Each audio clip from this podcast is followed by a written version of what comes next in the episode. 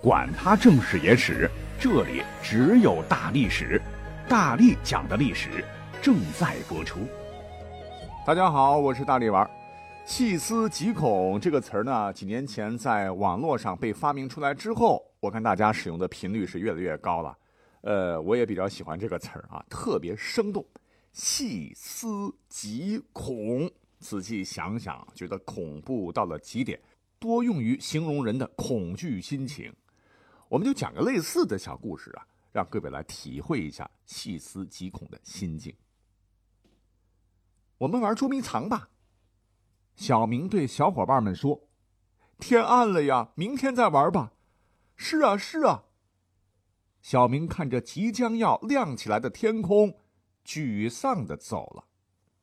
嗯，恐不？不恐啊！看来你们都不怕鬼哈。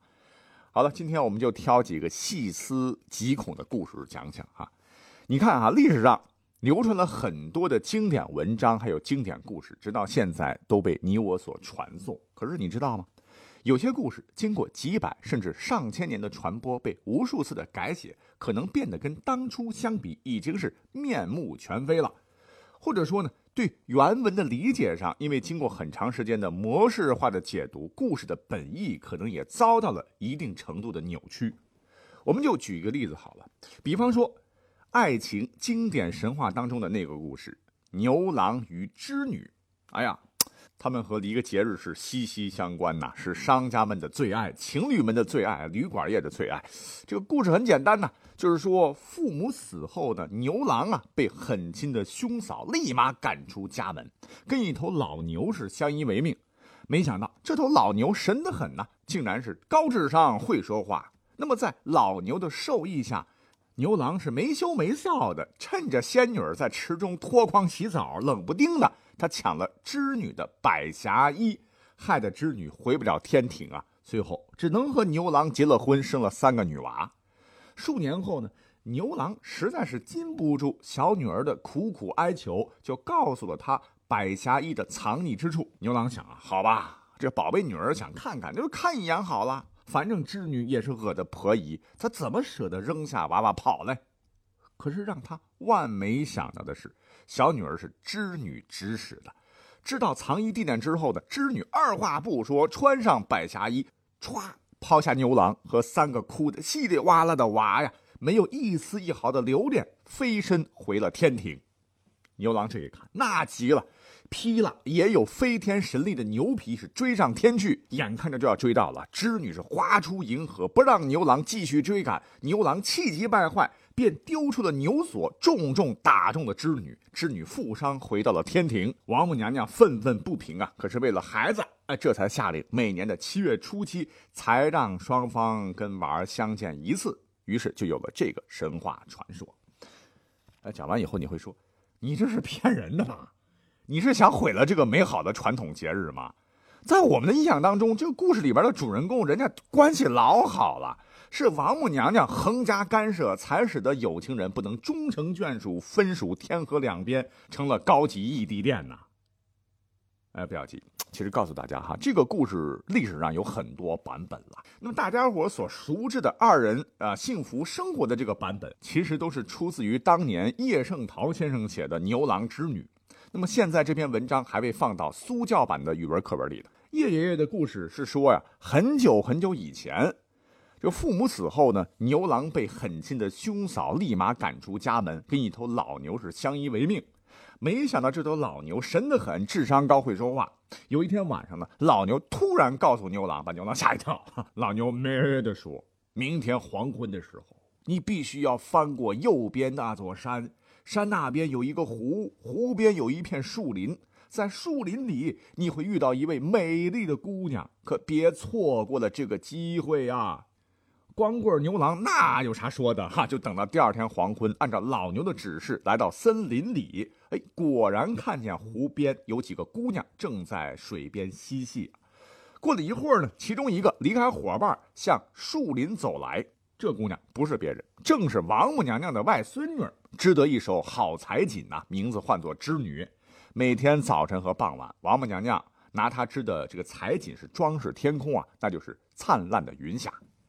这天下午呢，王母娘娘多喝了几杯美酒，就靠在宝座上睡着了。织女和众仙女看见机会难得，便一起飞到了人间。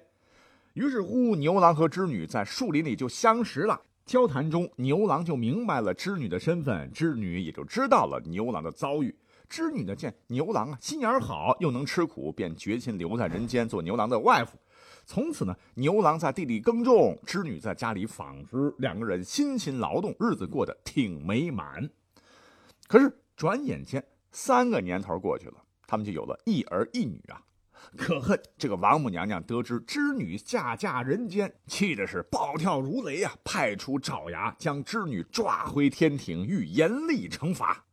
那牛郎心疼老婆呀，一看织女被王母娘娘要抓走了，心急如焚，就赶紧找来老牛临死，让他剥下的牛皮披上。没想到刚把一儿一女放在两只竹筐里挑起来，哎，他整个人也能够吹上，不是也能飞上天了。他是飞呀飞，是越飞越快，眼看着就要追上织女了。这时候，王母娘娘拔下头上的玉簪，往背后一划，霎时间，牛郎的面前出现一条天河。天河很宽，是波涛汹涌，牛郎飞不过去了。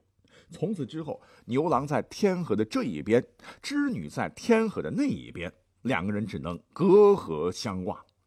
日子久了，他们就成为了天河两边的牵牛星和织女星。每年农历七月初七的夜晚，一群群喜鹊飞来，在天河上搭起一座鹊桥，让牛郎织女在桥上相会。每逢这一天，喜鹊也似乎少了许多。据说他们都到天河那儿搭桥去了，啊，我们也是深受叶圣陶先生这一篇文章的影响嘛。一想起牛郎织女，肯定是按照这个套路来讲啊。可是今天在本期节目，我要告诉大家，我们可能错了，哈哈，因为这个凄美的爱情故事，历史上有很多版本，但是最初的故事雏形之一。我们据考证是出自于魏晋南北朝时期的《搜神记》这本书里，这里面牛郎和织女的故事就是我上头讲的第一个版本，啊，这个版本不光告诉我们牛郎织女背后的真相哦，原来最初织女压根儿就不爱牛郎啊，是天天想着回天庭啊，更让人心里觉得发毛的是，他们的关系不光没有甜甜蜜蜜那么简单，而是一场暗黑算计。哎，这话是怎么说的呢？在原版故事里头，有浪漫的邂逅吗？母有温馨的相处吗？母甚至连父母之命、媒妁之言都母啊！两人的相识竟然是一头吃嫩草的老牛和一个男光棍合计出来的一场阴谋。不害臊啊！他竟然跑到河边看人家女孩子脱光了洗澡，把仙女儿引回家中，并强行扣留人家回家的交通工具，禁锢自由，不让人家一家团聚啊！还强迫人家跟自己好，生下了娃娃。那这个故事现在看起来，你不觉得就已经触犯刑法了吗？啊，别说是在男女授受不亲的古代，就是在现代，一个青年农民偷窥人家女性洗澡，偷到人家衣裳，这不就是妥妥的偷窥狂加恋物癖加盗窃罪，外加非法诱拐监禁女性，多罪并罚。请问，至少你得判个二十多年吧？啊，更丧心病狂的是，人家织女为逃脱魔爪，是滑下银河，牛郎竟然恼羞成怒，丢法宝，狠狠砸伤了织女，还含血喷人，说织女不近人情。这种家暴男，就搁今天，你能忍吗？啊，你能忍啊？那你就是忍者神龟啊！所以你看，这个牛郎是不是值得大家伙批判呢？而牛郎织女的这个原故事，是不是让你读罢会觉得细思？极恐呢！啊，我听到有朋友说不恐啊，那本期节目到此结束。啊，恐啊啊，恐就好啊。我们开始讲第二个，第二个故事，各位应该更熟悉啊。那么除了牛郎织女，还有一个经典的爱情神话传说，那便是千年等一回啊，等一回我无悔的《白蛇传》。呃，赵雅芝版深入我心。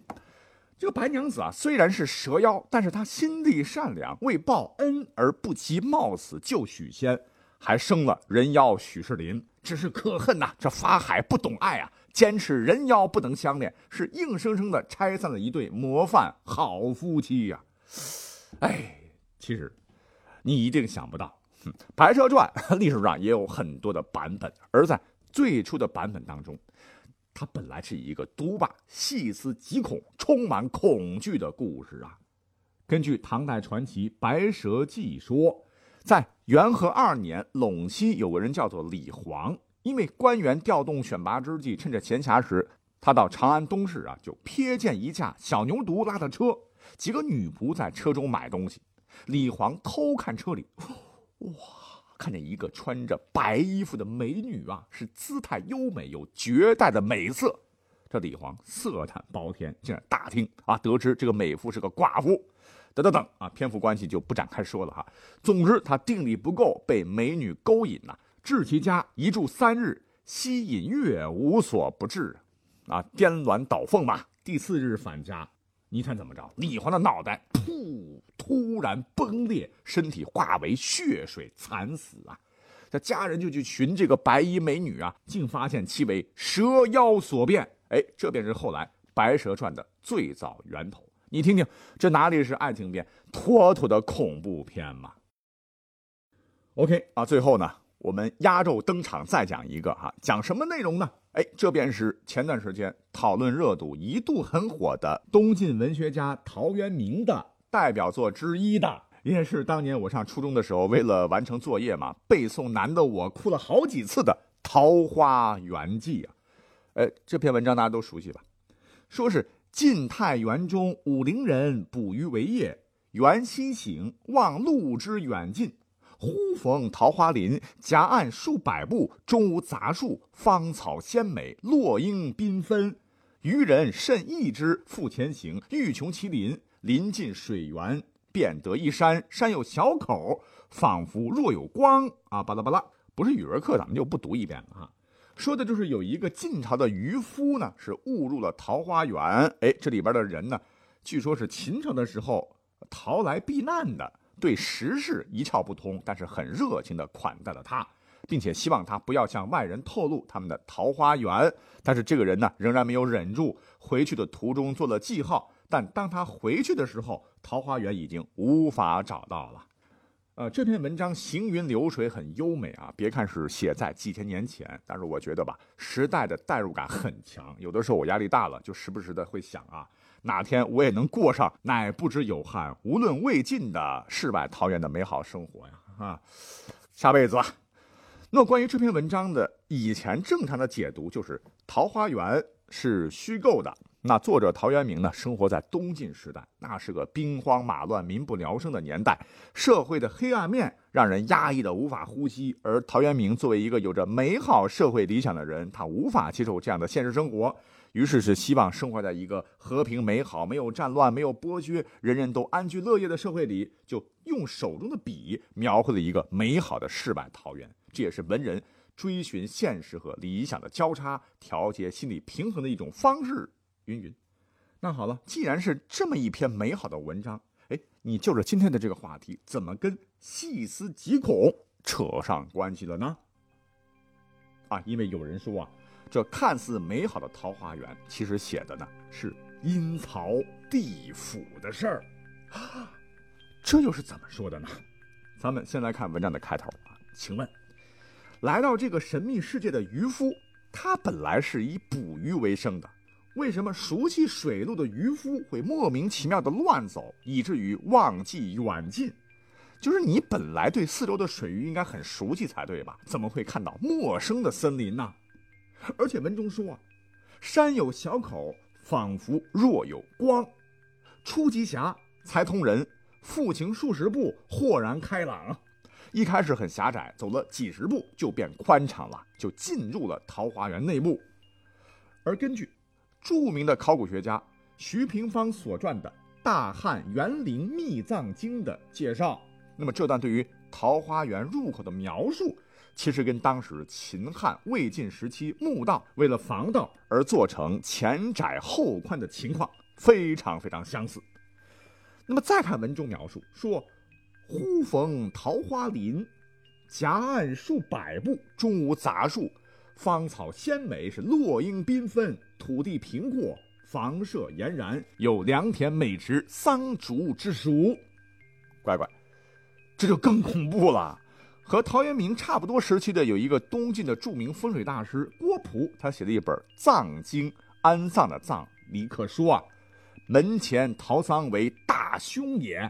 因为古人可能觉得啊，陶桑都是聚集阴气的，那这下可好了，墓道的结构，桑竹垂阴，有桃树辟邪，哎，难道说这些都是隔开阴阳两界的屏障吗？文中还有说，阡陌交通，鸡犬相闻，各复言至各家，皆出九十。注意，阡陌在古文中可有通往坟墓小路的意思在里头。那么这帮住在桃花源的男女老少的穿戴啊，也让人浑身起鸡皮疙瘩呀。文中说，桃花源村民的祖先都是秦朝人，为了躲避战乱，在此定居，从此代代与世隔绝，一直到了东晋。也就是说，他们一直是与世隔绝的状态。可是吊诡的是，在五百年之后，男女衣着悉如外人。那有的人解释说。这些人穿的衣服居然和外面的世界一模一样，难道是烧纸衣送来的？刚讲到所谓的是各复言至其家，皆出酒食，莫非陶渊明是暗示酒食也是祭品吗？Oh my god！难道说渔夫进入的哪里是什么世外仙境？很可能进入了一个死人谷啊！想来他们吃的还是秦朝时的祭拜死人的祭品，哇！浑身有点起鸡皮疙瘩啊！那么《桃花源记》记载的真的是幽冥界的事儿吗？啊，那就只能等陶渊明什么时候活过来再跟我们好好解释了啊！我们就不钻牛角尖了，觉得有意思就好啊！周末愉快，我们下期再会。